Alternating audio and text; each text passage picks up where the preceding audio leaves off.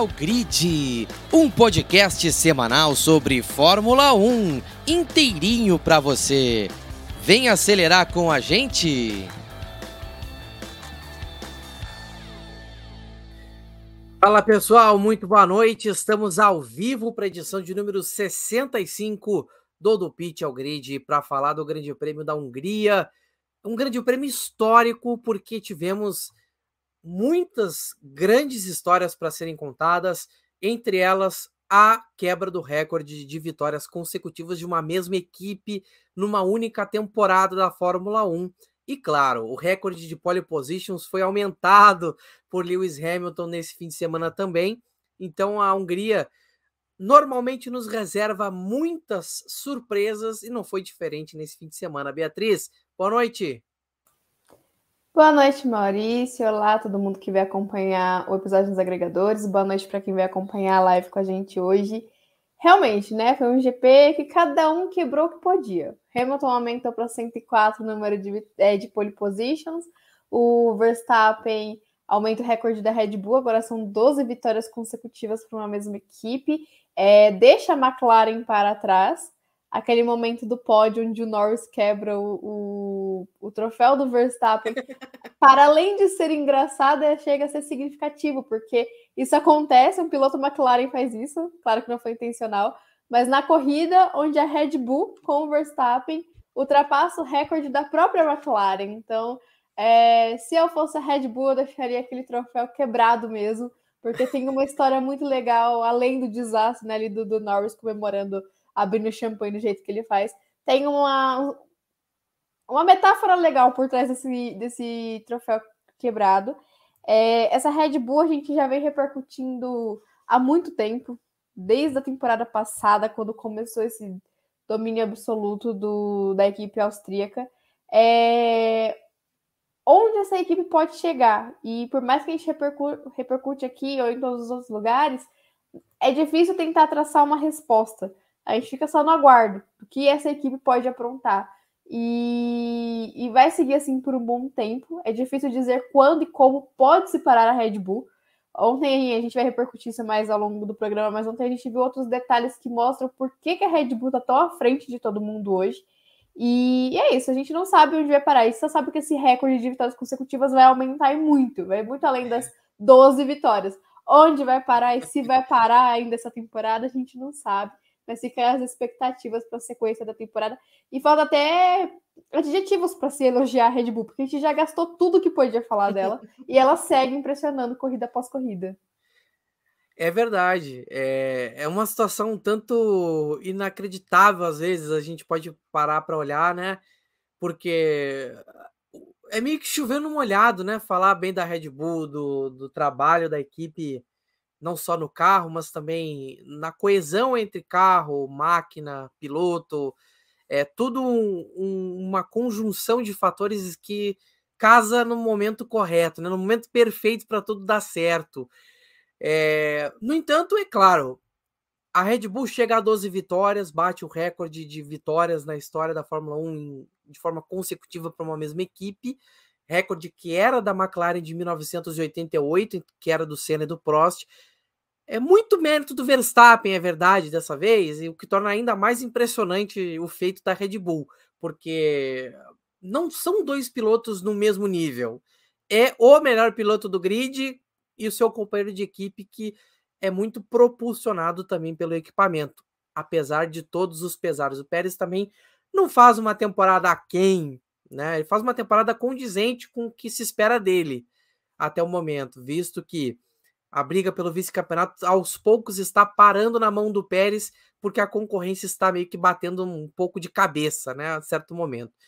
Mas a pergunta que eu deixo já no começo para Beatriz responder é sobre o, a, o novo quali, porque tivemos uma surpresa nesse quali, de certa forma, né? Porque uh, foi muito intensa a briga. Tivemos muita briga pela pole position no Q3. É, por muito pouco se parecia que, sei lá, o Norris de repente poderia bater o Piastri, mas Hamilton conseguiu bater o Max Verstappen, quebrar essa sequência de tempo sem pole. O Hamilton não fazia pole desde o fatídico Grande Prêmio de Abu Dhabi de 2021, o que torna tudo ainda mais impressionante.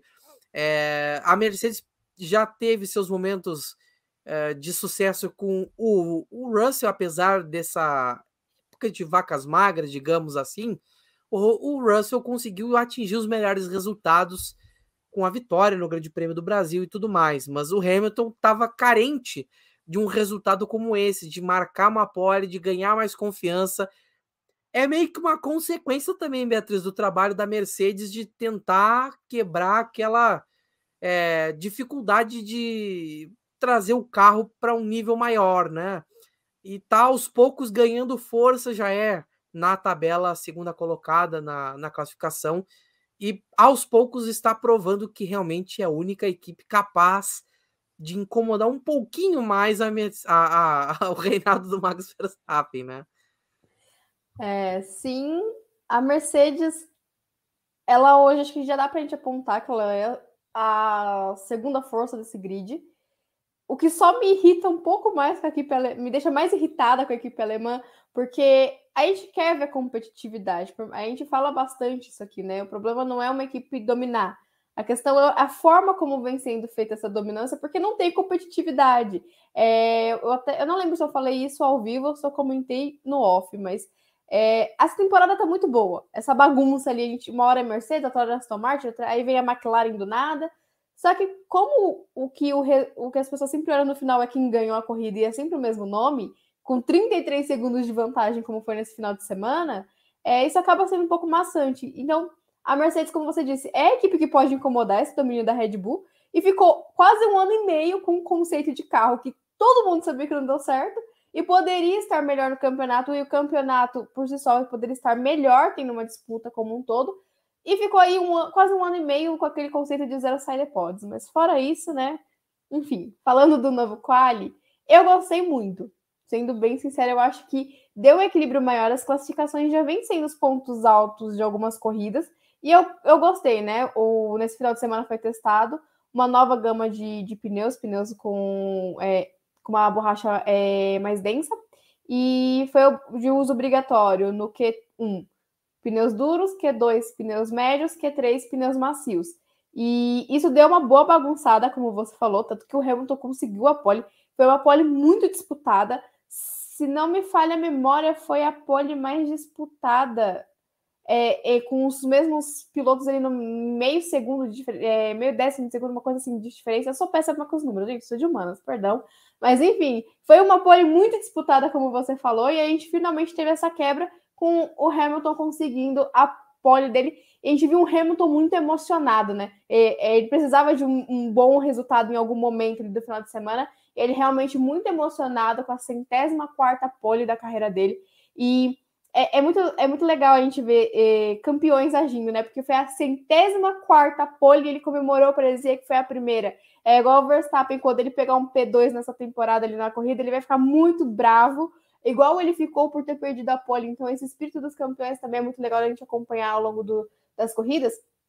Alguns pilotos reclamaram bastante do, do, do novo formato de classificação. O Hamilton foi um e o Verstappen foi outro. Mas, ao meu ver, o maior problema desse novo formato, por limitar o uso de pneus, porque você não pode escolher o pneu que você vai em cada momento da classificação, foi nos treinos livres, porque eles não puderam testar tanto durante os treinos para poupar pneu para classificação. Mas em relação à corrida, eu senti que isso não influenciou muito. Então, deu uma boa bagunçada.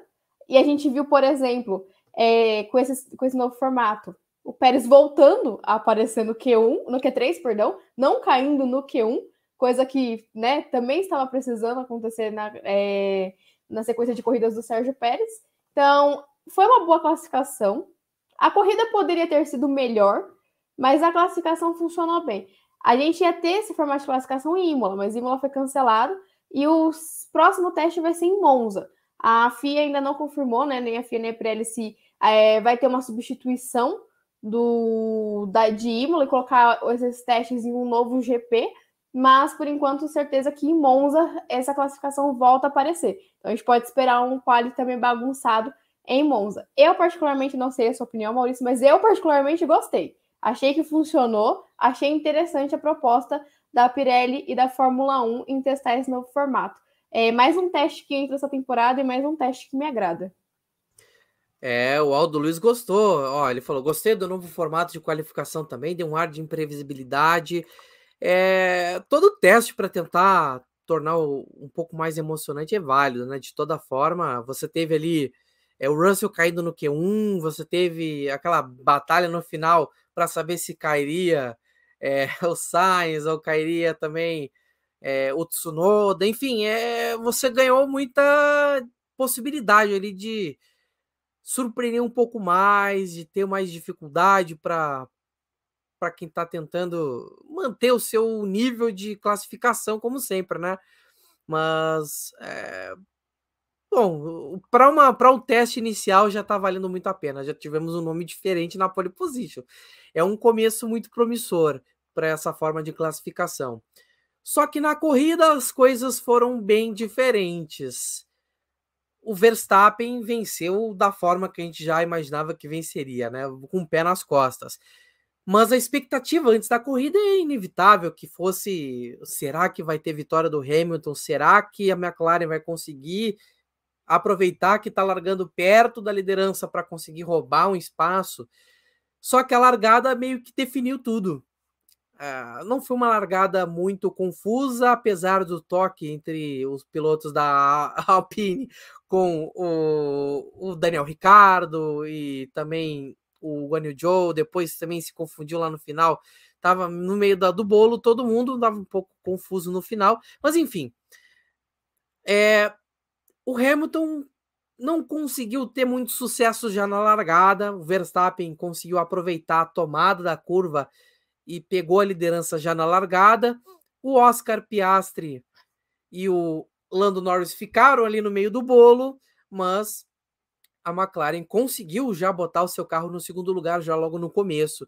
Mas foi uma corrida, Beatriz, que a gente já estava na expectativa. Quando é que o Verstappen assumiria a liderança e venceria a corrida?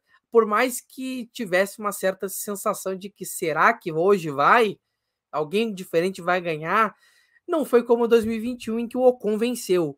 É, mas a pole position não foi tão preponderante para a vitória. O Verstappen conseguiu quebrar essa dificuldade que talvez pudesse ter se imaginado que teria. Já logo no começo pegou a ponta e não teve mais esforço para conseguir perder, né? Houve aquele mesmo ritmo de cruzeiro que a Red Bull consegue imprimir e 12 vitórias seguidas é um marco impressionante. A McLaren de Senna e Prost havia sido a única equipe a chegar à marca de tantas vitórias assim, tão uh, impressionante, né? De 11 vitórias seguidas. Agora a Red Bull está sozinha com o recorde de 12. Então é um, um marco também histórico que a equipe como um todo também consegue colocar no papel. É difícil dizer, Beatriz, que essa Red Bull não é, é, o trabalho todo, não só da Red Bull, mas do Verstappen, não é algo histórico, né? Porque cada semana um recorde diferente é quebrado, uma marca diferente é atingida. O Verstappen está se aproximando cada vez mais dos números do Alan Prost. Então, ah, e ele é jovem, ele tem 26 anos aí, tá chegando aos 26 anos, se já não tem os 26 anos. Então, é uma marca muito, muito precoce até do, do próprio Verstappen, que vai chegar ao terceiro título com uma idade bastante precoce, vamos dizer, se a gente for olhar a história da categoria, de termos aí. É, eu diria que talvez só o, o, o Sebastian Vettel tenha conseguido se, ter sido tão precoce na questão de conquistas de título consecutivas, mas uh, o trabalho todo da Red Bull é muito difícil de ser batido quando o Verstappen consegue alcançar as condições perfeitas para vencer. Me parece que as condições sempre estão perfeitas para o Verstappen vencer. É, é, a máxima dessa temporada.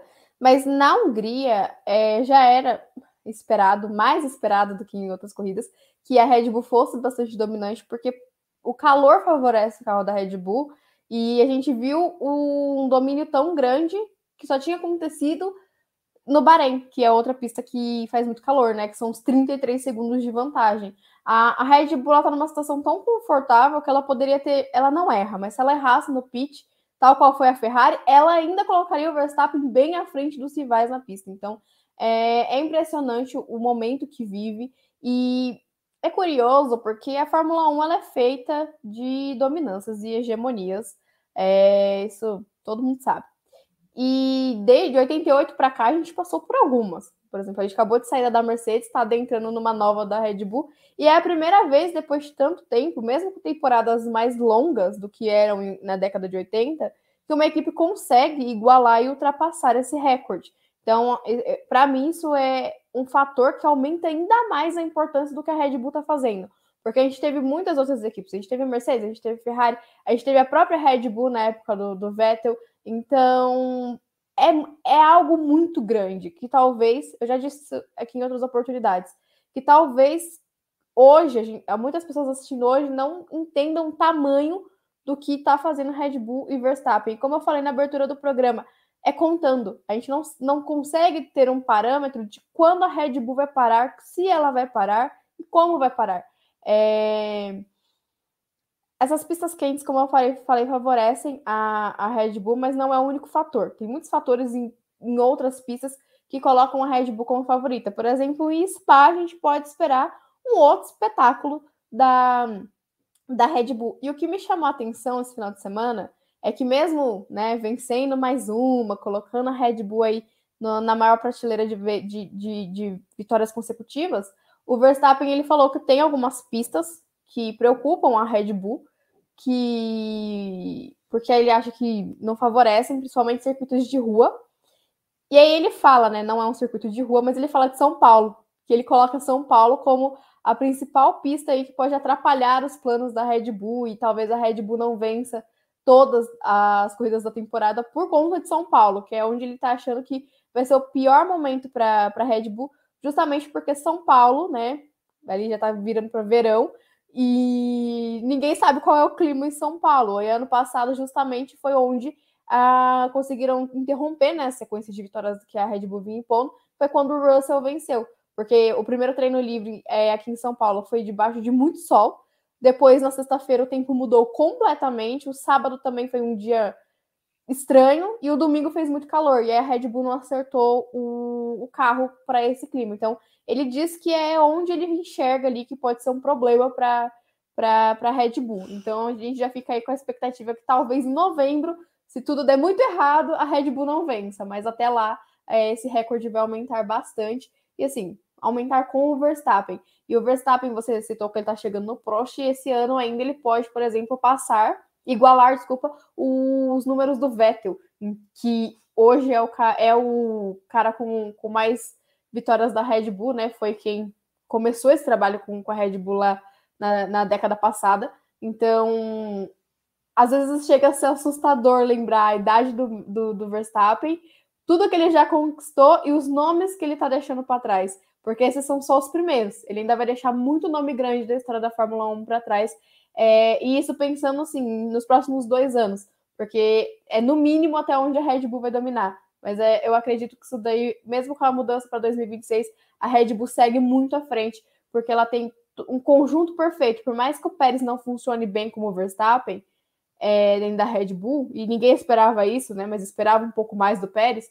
Mas mesmo ele não funcionando muito bem, todo o resto da Red Bull orna muito bem é, dentro da equipe. Então tem um time muito eficaz que faz esse carro funcionar e tem um piloto espetacular que é um fenômeno desde que surgiu no automobilismo. Sou, estou de acordo, porque é, o que o, o é, é, que é difícil também é quando esses momentos acontecem, essas marcas históricas começam a ser atingidas de uma forma tão rápida, muitas vezes, parece que dá a impressão que os astros se alinham, né? É, claro, se alinham de certa forma, mas há muito mérito também da, do piloto ali, da, da, da, de todo o contexto que o piloto encara e como ele consegue aumentar o nível que ele tem. O, se você for olhar o Schumacher na Ferrari, era a equipe era o carro era muito bom, óbvio, mas a concorrência era boa também, se você for olhar. O Schumacher é que era muito acima de todo mundo. O Hamilton, é, a Mercedes era de fato muito acima de todo mundo. É, tanto é que o Rosberg foi campeão com aquele carro da Mercedes em 2016. E o Rosberg não era aquele piloto que a gente pode falar assim. Ele era o cara com. com era um é, tinha perfil de campeão. Ele não tinha perfil de campeão, mas ele teve perseverança e aproveitou toda a oportunidade que ele teve lá dentro. Mas o Hamilton, ele era um cara fenomenal desde que surgiu na Fórmula 1. O fato dele ter chegado na Mercedes e no momento certo em que a equipe conseguiu crescer e ganhar o poder de ser a força dominante, o Hamilton só conseguiu uh, casar o talento que ele já tinha, a condição de, de ser fenômeno que ele já tinha, com aquele carro fora de série que ele já tinha. É, é claro, é, a concorrência certamente não ajudou muito na época do Hamilton e não está ajudando tanto na época do Verstappen, talvez até menos do que na época do Hamilton. Mas o fato é, se você for olhar o companheiro de equipe, tanto do Hamilton quanto do Verstappen, olha, o, o Rosberg até 2016 você ficava na dúvida: será que ele realmente é capaz de alguma coisa? A gente ficava na dúvida se ele era capaz de alguma coisa, até que ele provou o contrário. Então, a, a, dá para dizer que o, o, Rosberg é exceção à regra. do companheiro de equipe do Fenômeno que consegue bater ele. O Rubinho Barrichello tentou, o David Coulter tentou, mas não conseguiram bater seus companheiros de equipe. Tanto ele quanto o, o, o Barrichello, quanto o Coulter. Eles tinham grandes companheiros de equipe não foram capazes de batê-los. É diferente, é diferente a situação. Então, o, o que o Verstappen está conseguindo produzir é algo no nível do Hamilton, é algo no nível do Schumacher, num nível de dominância que é muito difícil de você conseguir produzir, mesmo você tendo um carro muito melhor do que os outros. É... Ó, vamos lá. É porque é difícil você ter um carro tão dominante. Quando você tinha a McLaren do Senna, você tinha o Senna e o Prost, você tinha os dois. Mas a McLaren ela já era uma equipe forte antes. Ela teve o Nick Lauda, teve o próprio Prost por muito tempo como força importante da Fórmula 1. Nos anos 90 você teve a Williams com o Prost e antes com o Mansell, que foi uma força extremamente dominante naquela época, mas foram, foi num período muito curto de tempo. Agora é um pouco diferente. A Red, a Red Bull teve um certo período de certa dominância com Vettel, mas era uma época em que havia um pouco mais de equilíbrio. Quando estava o Hamilton com a Mercedes, o equilíbrio foi um pouco reduzido, até um ponto meio assustador. Talvez o que a Red Bull esteja fazendo agora é ainda mais assustador, porque a concorrência realmente tenta, mas não chega sequer perto de fazer uma vitória. É muito difícil você conseguir olhar e prever uma perspectiva de vitória de alguma equipe que não seja da Red Bull. É uma coisa que é sem precedentes na Fórmula 1. Sem precedentes mesmo. É, é difícil dimensionar até onde é muito mais mérito da Red Bull do que demérito do restante, porque você, obviamente, mudou o regulamento, beleza, mas às vezes você acerta em cheio, tira uma nota 10, pode acontecer, e eu acredito que seja o caso da Red Bull, porque a Ferrari não, pô, ela começou bem no ano passado, caiu, beleza, caiu, mas não precisa, pô, mas para cair tanto, tem que ter acontecido algo de errado. E por que, que a Red Bull continuou num voo de cruzeiro e continuou crescendo? Porque estava fazendo algo de certo. É, então a Beatriz tocou num ponto muito importante, porque o Verstappen está alcançando números históricos já, já ligados a passar o Prost, vai daqui a pouco passar o Vettel. Então o que está na frente dele agora, você, é meio óbvio, né? Schumacher e Hamilton é o que está sobrando para o Verstappen agora. Para a Red Bull, eu diria que não tem nenhuma comparação possível mais, porque já teve recorde de vitórias do piloto Verstappen, agora da equipe. O que falta é meio difícil dizer, porque a dominância que a Red Bull produz vai ser ganhar todas as corridas no ano, algo que a McLaren por uma corrida não conseguiu fazer em 88, mas num campeonato mais enxuto do que hoje. Pode acontecer da Red Bull ganhar os, todas as corridas? Olha, pode, mas é provável que isso vá acontecer? É muito difícil, porque muito difícil você conseguir evitar um imprevisto em uma corrida específica no ano. É muito difícil. Então, eu tenho certeza que o que a gente está vendo vai ser espantoso para daqui 10, 15 anos. Porque não é fácil, gente. Uh, tudo bem que a gente está acompanhando aí a Red Bull seguindo a Mercedes depois da sua dominância, depois de ter tido um período da Ferrari no começo do século 21, mas é meio que parte do, do, do esporte. O esporte tem sido meio assim. Teve ali um período nos anos 90 em que havia um certo equilíbrio, um pouco maior. É verdade, eu concordo. O equilíbrio já foi maior na Fórmula 1. Mas forças dominantes sempre foram a marca da Fórmula 1. Sempre foram a marca da Fórmula 1. Nos anos 80 era a McLaren. Anos 70 teve a McLaren, a Lotus e a Ferrari se alternando lá. Mais a Lotus com a, com a McLaren.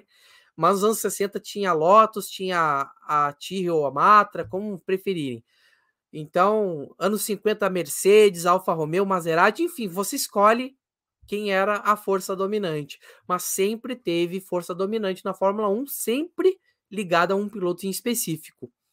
Então, a... é claro que hoje em dia, por ter mais corrida, por você ter muito mais exposição, esses números parecem ser muito mais expressivos e impressionantes, o que é óbvio devido à dimensão que o campeonato tem tomado. Vou ler aqui o comentário do Nicolas Barbosa e o troféu do Verstappen. O Lando fez de propósito, foi sem querer.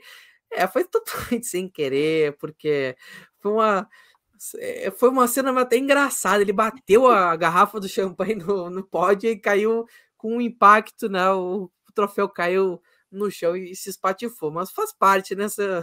acontece nas melhores famílias. E aqui o Eduardo Costa comentando: boa noite, amigos. Um abraço para o Dudu, que hoje está se recuperando. Semana que vem estará aqui com a gente. Mas, Beatriz, eu quero ver de você agora, porque falando de Lando Norris, falando de Pod, falando de McLaren, o desempenho da McLaren, dá para dizer que empolgou? A McLaren está de volta aos bons, é, às boas, vamos dizer assim, porque houve é, Piastri e Norris chegando ali nas primeiras filas. O Piastri, por um certo ponto, chegou até a roubar o lugar do Hamilton na, na, na pista, mas conforme a corrida foi transcorrendo, o Norris ganhou espaço e terminou logo atrás do Verstappen. Acho que você puxou um ponto muito importante para falar da McLaren quando você fala do demérito das outras equipes, que não é só o fato da Red Bull ter entendido muito bem o regulamento, mas que as, as outras equipes têm uma participação muito grande nesse sucesso da Red Bull. Porque a McLaren é uma delas. A gente já, já falou né, aqui sobre isso. No lançamento do carro, o Stella disse: gente, esse não é o carro, o carro não está pronto, a gente está lançando porque já deu a data aqui. É, e hoje dá para acreditar que o verdadeiro carro da McLaren para 2023 é esse, que chegou quase na metade da temporada. A Hungria não era um, uma pista que prometia muito. A gente viu depois de Silverstone o próprio Norris, o próprio Zac Brown falando: gente, calma, não, não esperem muito. A Hungria é um circuito com curvas de, de média e baixa, que não é um circuito que favorece o nosso carro.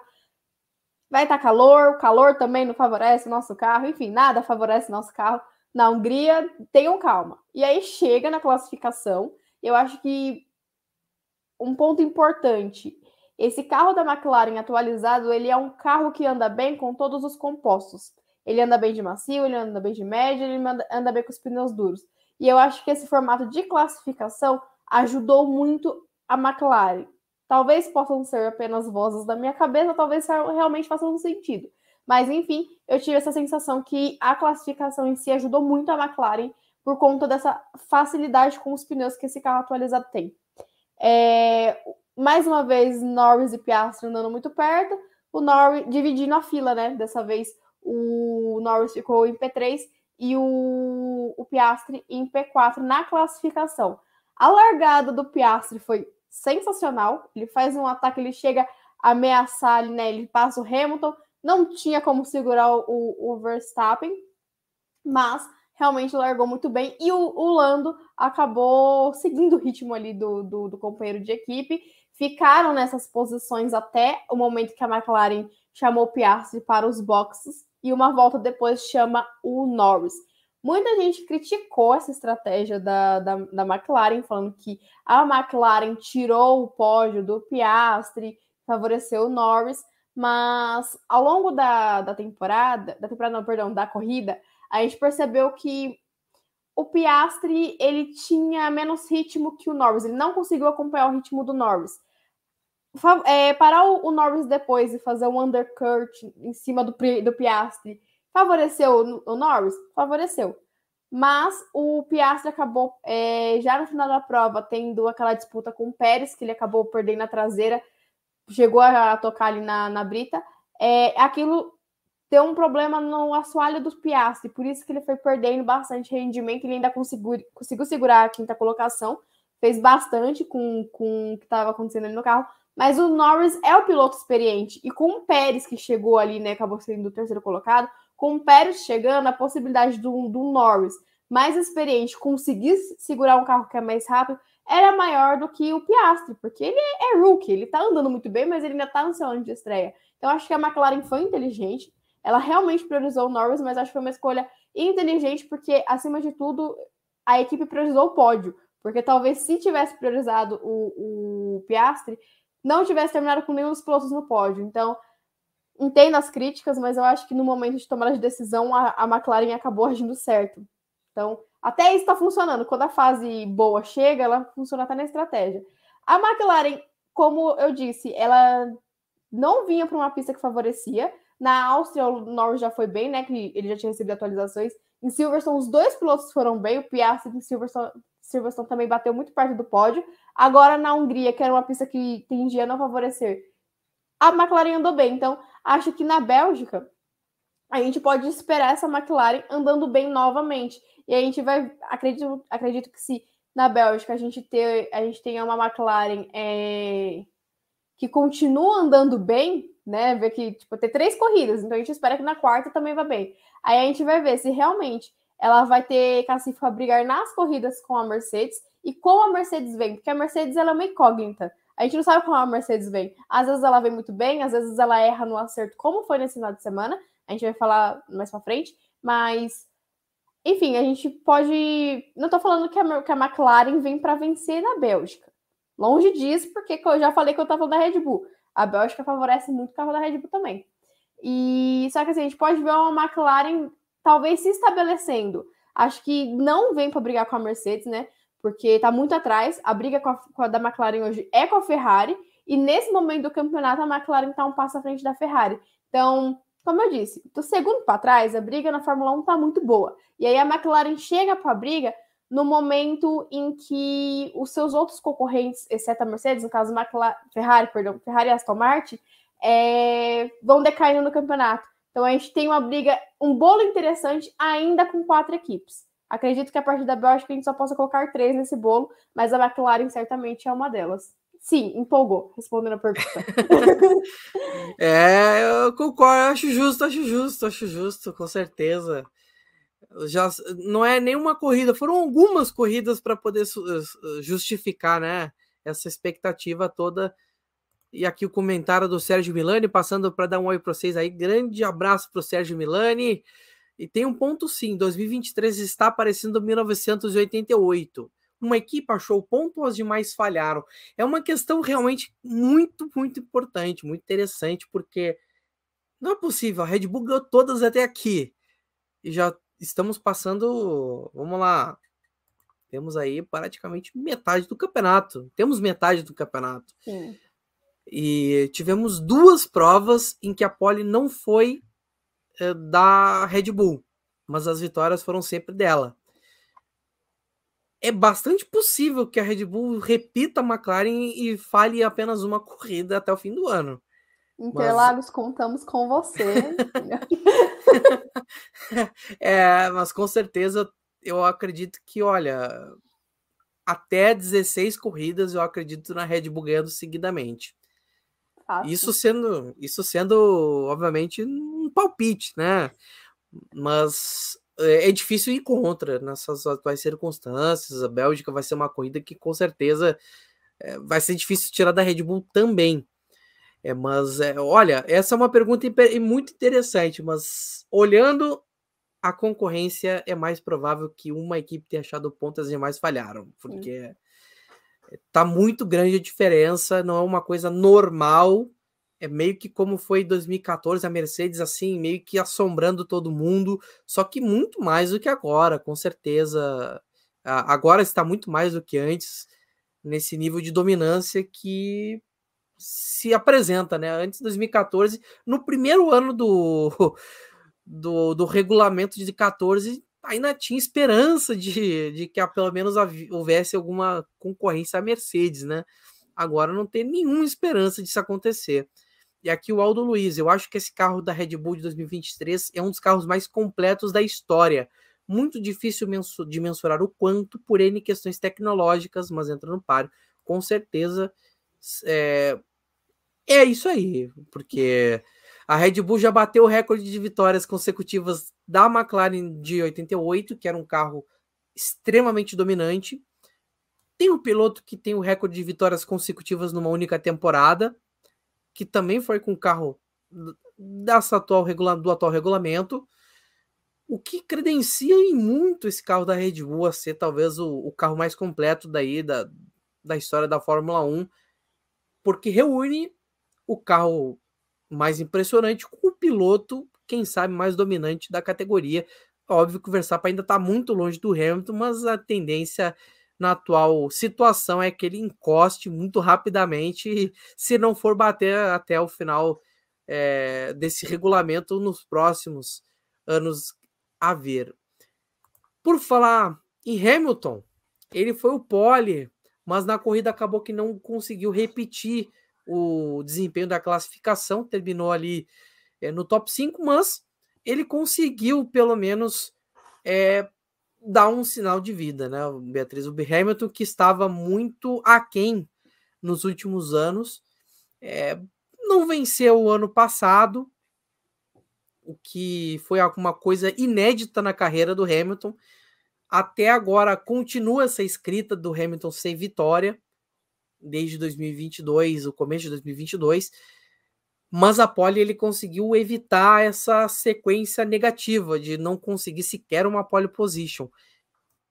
Centésima quarta pole da carreira do Hamilton, um momento até muito emocionante de ver ele comemorando também como se fosse, como você disse, como se fosse a primeira, né, de muitas das poles. Só que na pista, de certa forma, mesmo que houvesse a expectativa que o Verstappen fosse ganhar a corrida, mas o Hamilton nem sequer conseguiu manter a briga, né, para tentar pelo menos terminar em segundo lugar.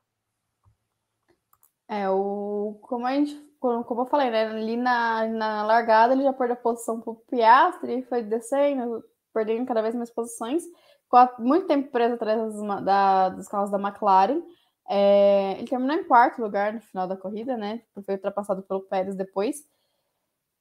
O que eu, eu, eu, vi muita gente comentando né, no pós-corrida é que a Mercedes ela optou por um sistema de refrigeração mais fechado.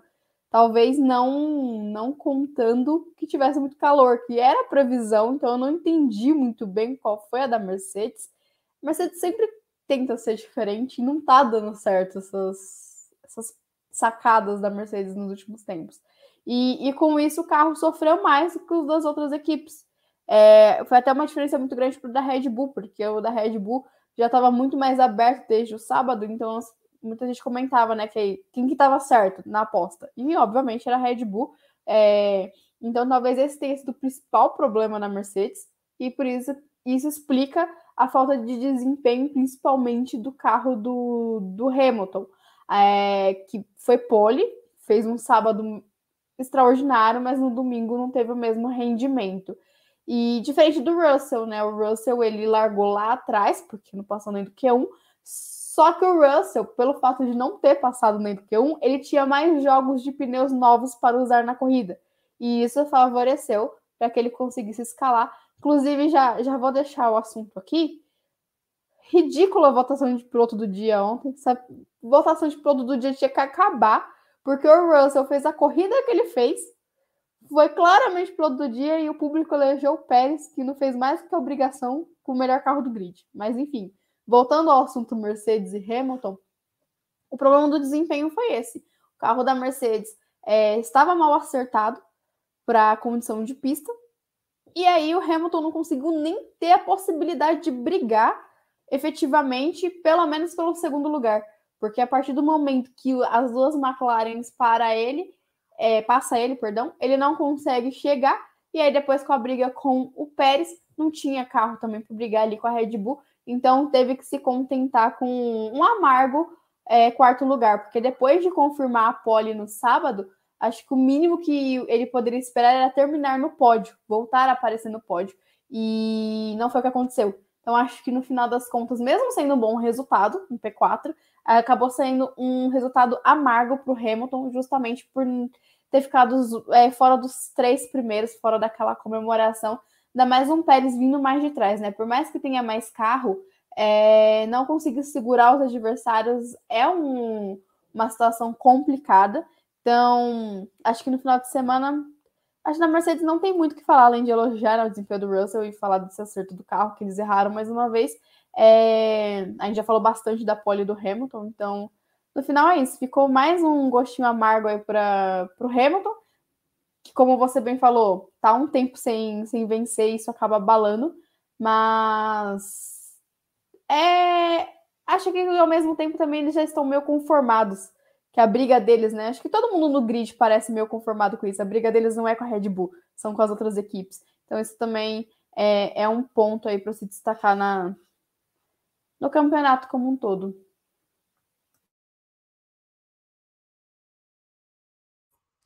Pois é. Uh, e quanto a Ferrari e a Aston Martin? A Aston Martin já está, ó, você já está fazendo sinal de negativo, né? Eu olho a classificação e já olho, começo a olhar. O, o, o Hamilton está a seis pontos do Alonso. O, o Stroll nem vale a pena contar nessa história, né? Mas uh, o Russell está chegando no Alonso. E você olha na classificação de construtores, a Aston Martin já está em terceiro. É difícil dizer que a Ferrari pode passar. A McLaren está a quase 100 pontos, é muito difícil. Mas o que está acontecendo com essas duas equipes? Principalmente a Aston Martin, que era a equipe que se imaginava ser a segunda força até pouco tempo atrás. A Ferrari já a gente já não criava muita expectativa esse ano, porque já havia terminado o ano passado meio para baixo e continuou para baixo esse ano, né? A Ferrari, esse começo de é, desde o começo do ano, a gente já esperava que a gente já não esperava muita coisa, né? Até porque aparentemente a Ferrari ela tá passando por um processo de reestruturação, mudou muita coisa, continua saindo muita gente. Então não dava para esperar realmente que, que fosse brigar mais acima. Também não esperava uma participação tão aquém da Ferrari, mas também, enfim, não dava para esperar muita coisa. Por isso que eu falei que ainda dá para colocar quatro equipes ali no bolo, mas a Ferrari está ficando para trás. Não tem muito o que comentar, uma coisa que para mim, assim, é, vale ressaltar aqui ontem, eles fizeram uma parada do Leclerc, que, que no total a parada ele teve 9,2 segundos, o Leclerc tomou 5 segundos de penalidade e ele terminou a corrida na frente do, do Sainz. Assim, a Ferrari já está muito aquém do esperado e o Carlos Sainz ele consegue estar pior do que encomenda, saindo, saindo pior que a encomenda. Então, assim, depois de tudo errado ali para o Leclerc, o mínimo que o Carlos Sainz podia fazer era ter terminado na frente do companheiro de equipe. É, e na casa da Aston Martin, ela começou muito badalada, a gente falava que até quando vai durar essa, essa Aston Martin? É só fogo de palha. E aí chegou um momento ali, né, umas cinco corridas depois do, do começo da temporada, que a gente já falava, não, já dá para falar que essa Aston Martin pode ser levada a sério. Só que aí começaram as atualizações realmente efetivas das equipes. A Mercedes trouxe um carro que dentro do teto orçamentário é quase novo. A McLaren atualizou muito bem e as atualizações que a Aston Martin precisava fazer não deram tão certo. Ou as da, dos rivais deram muito mais certo. E aí acho que hoje dá para falar, foi sim um pouco de fogo de palha, porque quando as outras equipes melhoraram, a Aston Martin não conseguiu seguir o, seguir o ritmo delas. É, e aquele detalhe que a gente sempre bate na tecla: a Aston Martin paga o preço por contar com um piloto só, para brigar realmente lá na frente. Fernando Alonso chegou um momento aqui da temporada que a gente já falava, pode as duas de Bus e o Alonso. E o Stroll nunca participou efetivamente da festa. O Alonso ele levantou uma, uma questão ontem que o tipo de borracha do pneu influencia no desempenho da Aston Martin. Então, quanto mais dura é a gama de pneu, menos o carro da Aston Martin consegue desempenhar, que foi o caso da gama de pneu usada na Hungria.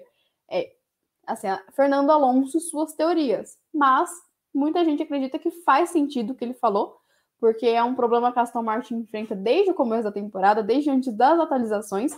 Então, é isso. Um dos problemas aparentes aí da, da Aston Martin é essa questão da borracha. Eu fiquei surpresa até porque no, no episódio passado o eu falei que eu esperava que a Aston Martin pudesse parecer bem de novo e brigar lá na frente, por mais que pistas quentes não sejam um ponto forte de, de, da, da equipe. O tipo de, do traçado da Hungria é um traçado que vinha favorecendo é, a Aston Martin anteriormente, e a Aston Martin não chegou nem perto de querer brigar por alguma coisa nessa, nessa etapa. Então, realmente, é, é frustrante a decaída que a Aston Martin teve. Uh, não sei se as atualizações não funcionaram ou, que, ou se foi as atualizações das outras equipes que funcionaram demais.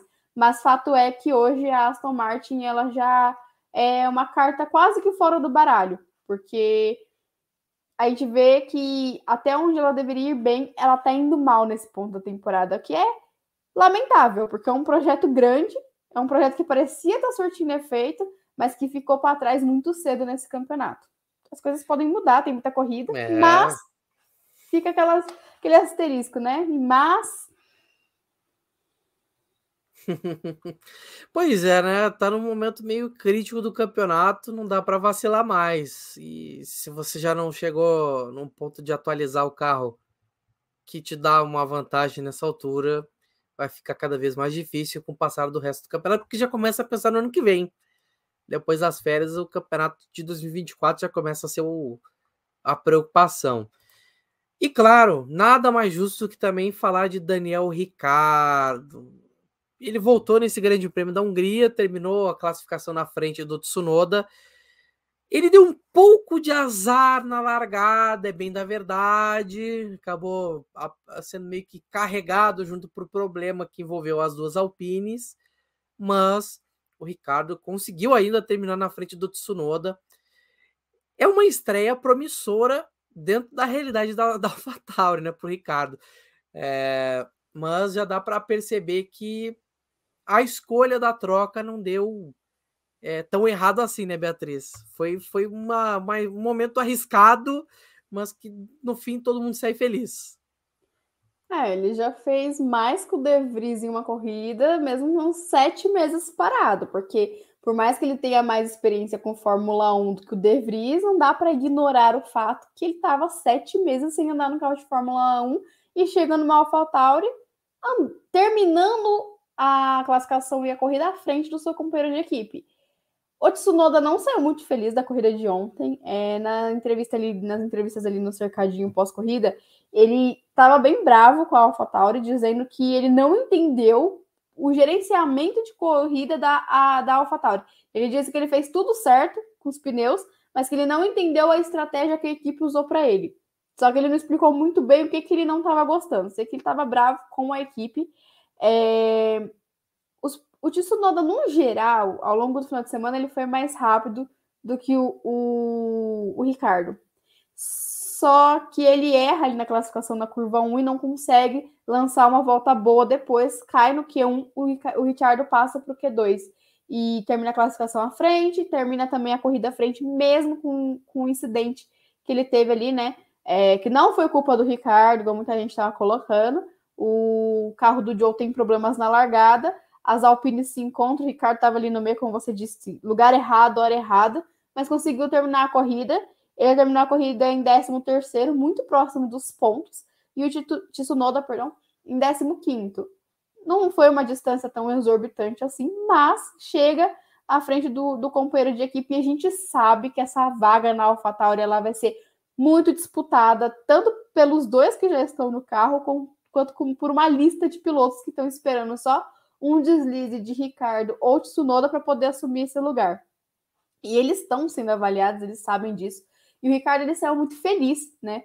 Como você bem ressaltou, dentro dos limites do que é a AlphaTauri, porque todo mundo coloca esse como o pior carro do grid hoje, e você tem que se esforçar muito para ser pior que a Haas e a Williams, então é, eu, eu vou parar de pegar no pé da Haas e da Williams, prometo, em algum momento. É, mas enfim, ele chega num carro que é difícil de pilotar e consegue um, um bom resultado. Não pontuou, mas ficou muito próximo. Andou no mesmo ritmo que seu companheiro de equipe, que é muito importante, principalmente quando você tem um carro que não desempenha muito bem. Então é interessante o que o Richard faz até aqui. É... Claro, é uma corrida. Tem muitas pela frente ainda. A gente vai ter uma pausa ali, né? Agora a gente vem para a Bélgica, depois chega a pausa para o verão europeu. E aí sim, de setembro para adiante, no caso do finzinho de agosto, né, que tem Zandvoort até Abu Dhabi, aí sim vai ser a verdadeira prova de fogo para o Richard, mas ele reestreia na Fórmula 1 com o pé direito e ficou feliz com o que ele conseguiu entregar, e não é para menos. Depois de tantas dúvidas, ele saiu um pouco aliviado, pelo menos, desse primeiro GP. Justamente, justamente. É, era uma questão meio para ficar na dúvida, porque um, assim, não é tanto, não ficou tanto tempo fora, mas é um nível de carro muito abaixo do que ele estava acostumado a guiar, então sempre fica aquela pontinha de dúvida do que era capaz de acontecer ou não dentro da pista. É...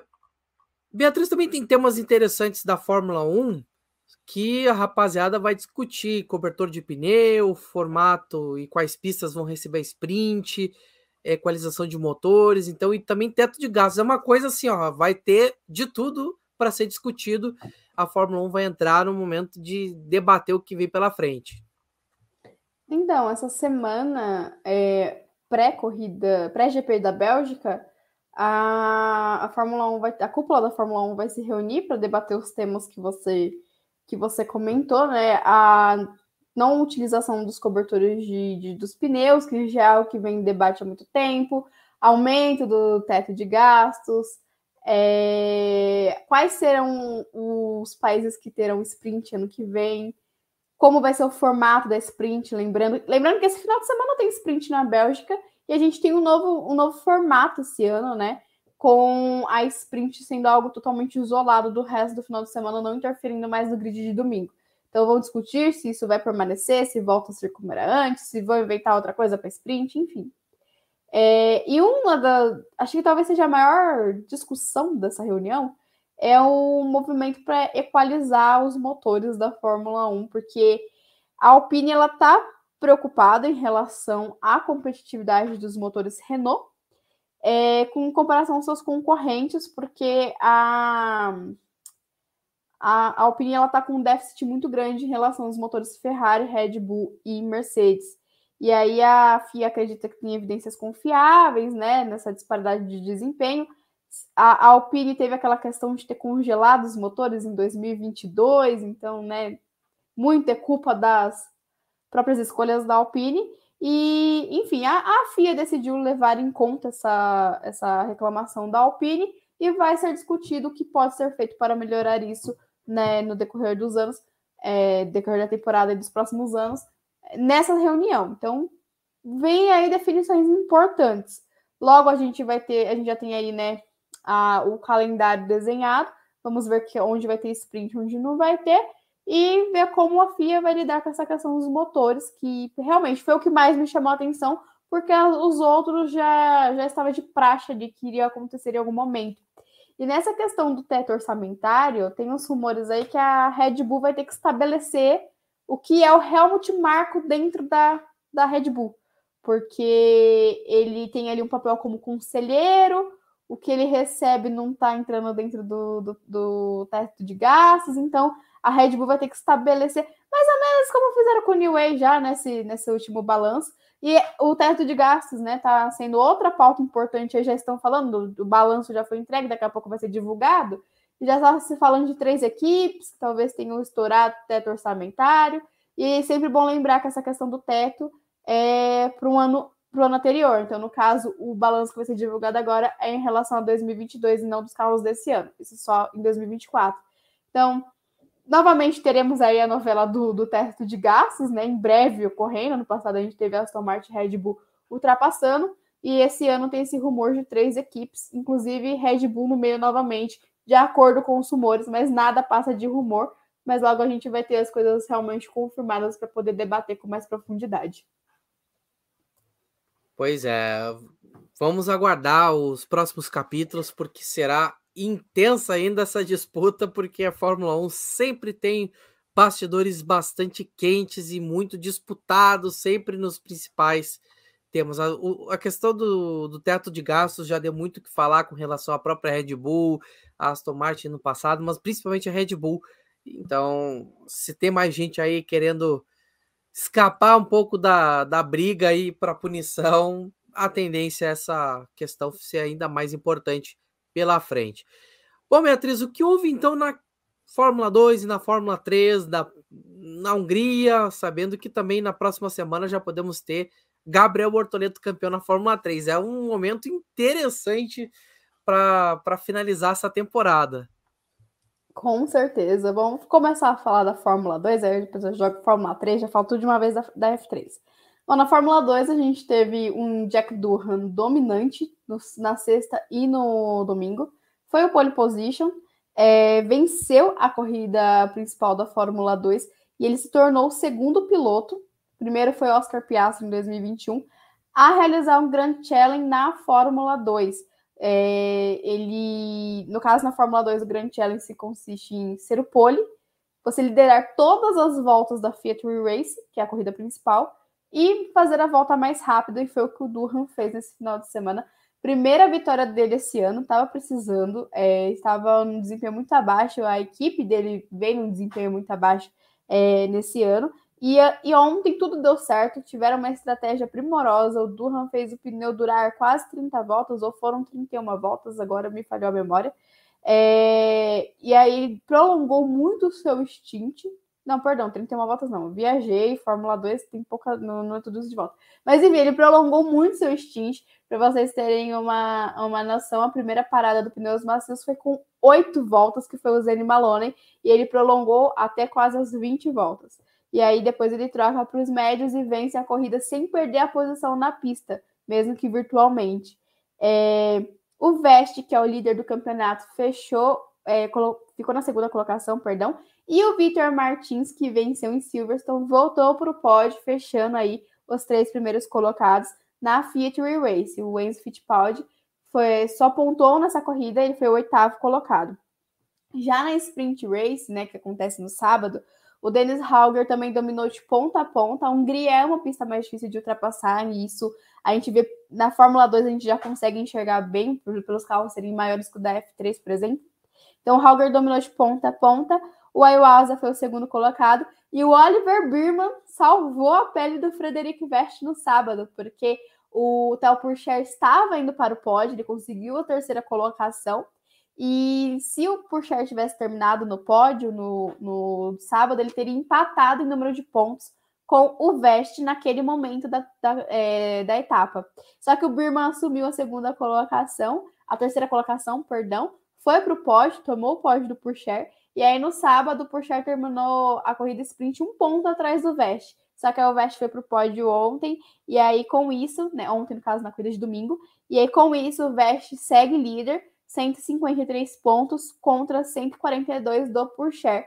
11 pontos de distância, não é uma distância muito grande entre os líderes, só que o Verst agora chega na Bélgica um pouco mais aliviado do que chegou para a Hungria, porque ele abandonou a corrida de Silverstone, a principal, então isso deu uma pesada no campeonato do Vest. Da Fórmula 2 foi isso, e só para fechar, o Fittipaldi foi 11 ele terminou onde começou a Sprint Race, não foi um final de semana muito bom para o Fittipaldi na Hungria. E a Fórmula 3, é... antes de falar realmente dos resultados, de como o Bortoleto pode ser campeão, na Fórmula 3 eles usam um composto de pneus diferente. A Fórmula 2 ela usa o mesmo tipo de pneu que a, que a Fórmula 1, e na Fórmula 3 é um composto diferente. E a Fórmula 3, é, na, na, Fórmula 1 a gente tem três compostos por final de semana, na Fórmula 2 são dois, e na Fórmula 3 eles recebem o mesmo tipo de pneu e os pneus de chuva. Eles também não têm pneus intermediários, por exemplo. Esse final de semana estavam com os pneus médios e a corrida sprint, que tem menos voltas, são 19 voltas, foi sofrível. Os pilotos sofreram muito com os pneus, os pneus não duraram nada. E aí, pro domingo, que nós teríamos 23 voltas previstas, a Pirelli pediu para ser alterado. Tivemos as mesmas 19 voltas que foram a sprint, porque os pneus Pirelli dados para a Fórmula 3 não iriam aguentar o tanto de voltas previstas para a corrida principal. Foi um momento bem assim, é a cara da base acontecer essas coisas, né? Mas enfim, um momento importante, a Pirelli tá, já está pontuando aí mudanças para os pneus da Fórmula 3 e precisa para evitar esse tipo de situação. Se na Fórmula 2 o Durham foi pole e venceu a corrida principal, na Fórmula 3 foi o momento de Zach O'Sullivan brilhar. Ele foi o pole position, ele é, venceu a Victory Race e é hoje o piloto com mais vitórias na temporada na Fórmula 3 cinco vitórias, agora vencendo uma corrida principal, e ele assume a segunda colocação, ele desbanca o Pepe Marti.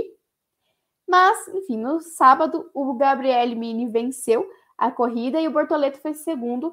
Quem fechou o pódio foi o Nikita Bedrin. Esse pódio do Bortoleto foi importante é, para que ele se mantenha bem na, na, na temporada. Na corrida principal, o Bortoleto ele foi o sétimo colocado e o pódio ali na corrida principal, o Ossoliva venceu, o Beganovic foi o segundo e o Colapinto fechou o pódio. Um pódio muito interessante para a Academia Williams, já que tanto o O'Sullivan quanto o Colapinto são aí da, da academia da equipe inglesa. O Bortoleto ele chega agora nessa, nessa reta final com bons pontos. Eu só vou conferir aqui, eu sei que é mais de 40, mas deixa eu só conferir para não falar coisa errada. Mas o Bortoleto ele chega com uma vantagem muito boa aí pro, pro Pepe Martin, pro Pepe Martin não, perdão, pro Zeca O'Sullivan e também para o Pepe Marti, que é o, o, terceiro colocado agora na, na Fórmula 3. E tem chances já de confirmar o título com uma etapa de antecedência. Por quê? O... E repetir, inclusive, o feito do Drogovic, só que ele não tem chances de ser campeão na sprint, como foi o Drogovic ano passado. O... A gente está na penúltima etapa. É... O Bortoletti chega com 43 pontos de distância para o Sul. Vou confirmar aqui. É, o que, é que acontece? Não sei dizer para vocês as combinações matemáticas para o título. Voltando a dizer, igual eu falei lá no começo, é de humanas, não sei dizer. O, o básico que o Bortoleto precisa fazer é chegar na frente do O'Sullivan e do Marti nas duas corridas. Ele precisa fechar esse final de semana com 40 pontos de vantagem, agora tem 43. Ele fechando esse final de semana, após a corrida principal, né? Com 40 pontos de vantagem, tanto para o Sullivan ou para o Martin, independente de quem esteja em segundo lugar, ele já é campeão da Fórmula 3, não precisa esperar a decisão em Monza em setembro. É... Então é o básico que ele precisa fazer. E o Bortoleto, ele, chega, ele tem uma tranquilidade muito atípica dos pilotos da Fórmula 3, e ele é um piloto que vem sendo muito consistente. Então ele tem tudo para ir bem ele ganhou na Bélgica na Freca ano passado, numa temporada que não foi muito boa para ele, mas ele conseguiu vencer nesse circuito, então é um circuito que favorece a pilotagem do Bortoleto. Ele conhece, diferente de outros, outros é, circuitos dessa temporada da Fórmula 3. Então tem tudo para o Bortoleto realmente conseguir confirmar o título esse final de semana. É praticamente conseguir manter a vantagem que ele já tem, que teve em boa parte da temporada. A Fórmula 3 ela tem 39 pontos em disputa ao longo do final de semana, e é por isso que ele precisa fazer 40 pontos, porque ele conseguindo somar esses 40 pontos de vantagem, ninguém mais consegue tirar o título dele. Agora, se por um acaso ele não faz esses 40 pontos de vantagem, e o segundo colocado consegue somar todos os pontos do final de semana, o que não é impossível, ele ficariam empatados. Se ele chega, por exemplo, com 39 pontos de vantagem e aí ele perde porque, por exemplo, o Sullivan tem mais pódios e vitórias na temporada. E também é muito chato ser definido o, o título por critério de desempate, né? Então o Bortoleto realmente está numa situação muito confortável. E mesmo que não for, se não for campeão já na Bélgica, ele também tem tudo para chegar muito confortável para Monza. Basta seguir fazendo ali o que ele já está fazendo na temporada, que é manter a tranquilidade e ser consistente. Então, vamos ver, inclusive, se não é o Gás que falta nessa né, possível chance de título para ele voltar a conseguir marcar pole e vencer corridas, que é, apesar de estar sendo uma temporada muito boa do Bortoleto, tá faltando isso, né? Faz um tempinho que ele não vence. Então, quem sabe não seja o momento ideal de retornar ao primeiro lugar do pódio e aí vencer finalmente trazer o primeiro título da Fórmula 3 para o Brasil, né? Desde que é Fórmula 3 e, enfim, se consolidar aí no meio dos grandes nomes da base, das grandes promessas da base é, e se colocar de vez né, no radar da Fórmula 1. É, vamos torcer para que, que seja tudo bem sucedido né, nesse fim de semana na Bélgica. É o que falta aí para se encerrar mais uma vez o Brasil com pelo menos um troféu importante nesse nessa escada rumo à Fórmula 1. Ano passado com o Drogovic, esse ano o Bortoleto está sendo o nome mais quente nessa disputa, né? Mas cruzar os dedos, né, para semana que vem a gente poder contar essa história com tons bastante felizes. Beatriz, os, uh, as considerações finais. Bom, como você disse, na torcida de dedos cruzados pelo Bortoleto, que foi uma grata surpresa nessa temporada. Independente se acontecer algo muito grande, ele acabar perdendo o título, independente se isso acontecer, espero que não aconteça. É uma surpresa muito grande, muito boa essa temporada do Bortoleto, mas eu tô confiante, eu acho que na Bélgica já vai, tá, já vai dar tudo certo. É, a Fórmula 1, semana que vem a gente volta a falar da décima terceira vitória consecutiva da Red Bull. É, tem previsão de chuva, se não me falha a memória, para Spa, então também ver como vai ser a sequência é, do final de semana. Tem corrida sprint para Spa, então é aquele final de semana que a sexta-feira já é toda agitada. É, então, vai, eu creio que teremos histórias legais para contar aqui na próxima semana.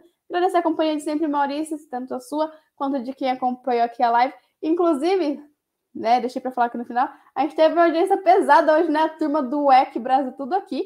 Porque o, o Milani, comentarista do WEC, comentando aqui na nossa live. O Aldo, narrador do WEC, aqui na nossa live participando. Então, assim, muito obrigada, gente, por, por acompanhar. E também quem vai acompanhar pelos agregadores. Semana que vem a gente está de volta. E aí, passado semana que vem, que a gente fala da Bélgica, que está acabando a temporada, a, a primeira parte da temporada, vai chegar aquele momento que não tem corrida e vocês sabem o que acontece em agosto. É rumor para tudo lado. Então a gente, volta, a gente vai ter um mês comprido de agosto durante as férias de, de verão e vocês acompanham todos os, os rumores e confirmações por aqui também. Então até a próxima semana. É... Tchau, tchau. É isso aí, o pessoal tá já com a cabeça. A Season tá chegando, né? Daqui a pouquinho termina aí o Grande Prêmio da Bélgica e a Silly Season vem com tudo. Um grande abraço aqui pro Aldo Luiz, vai dar Brasil de novo, confio.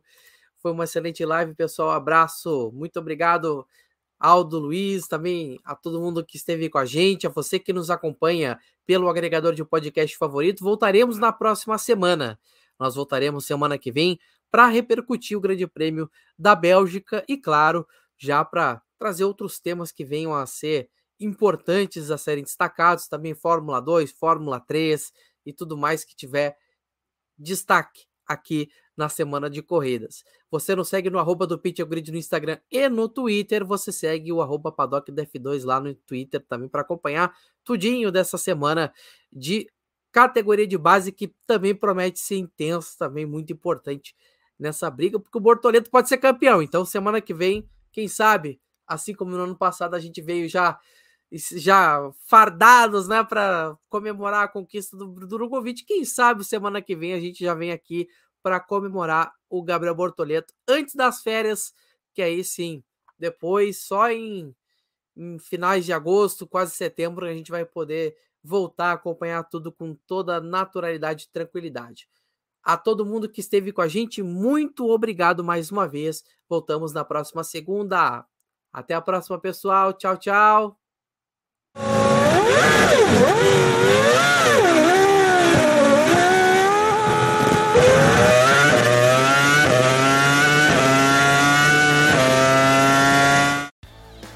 Do Pit ao Grid, um podcast semanal sobre Fórmula 1, inteirinho para você. Vem acelerar com a gente!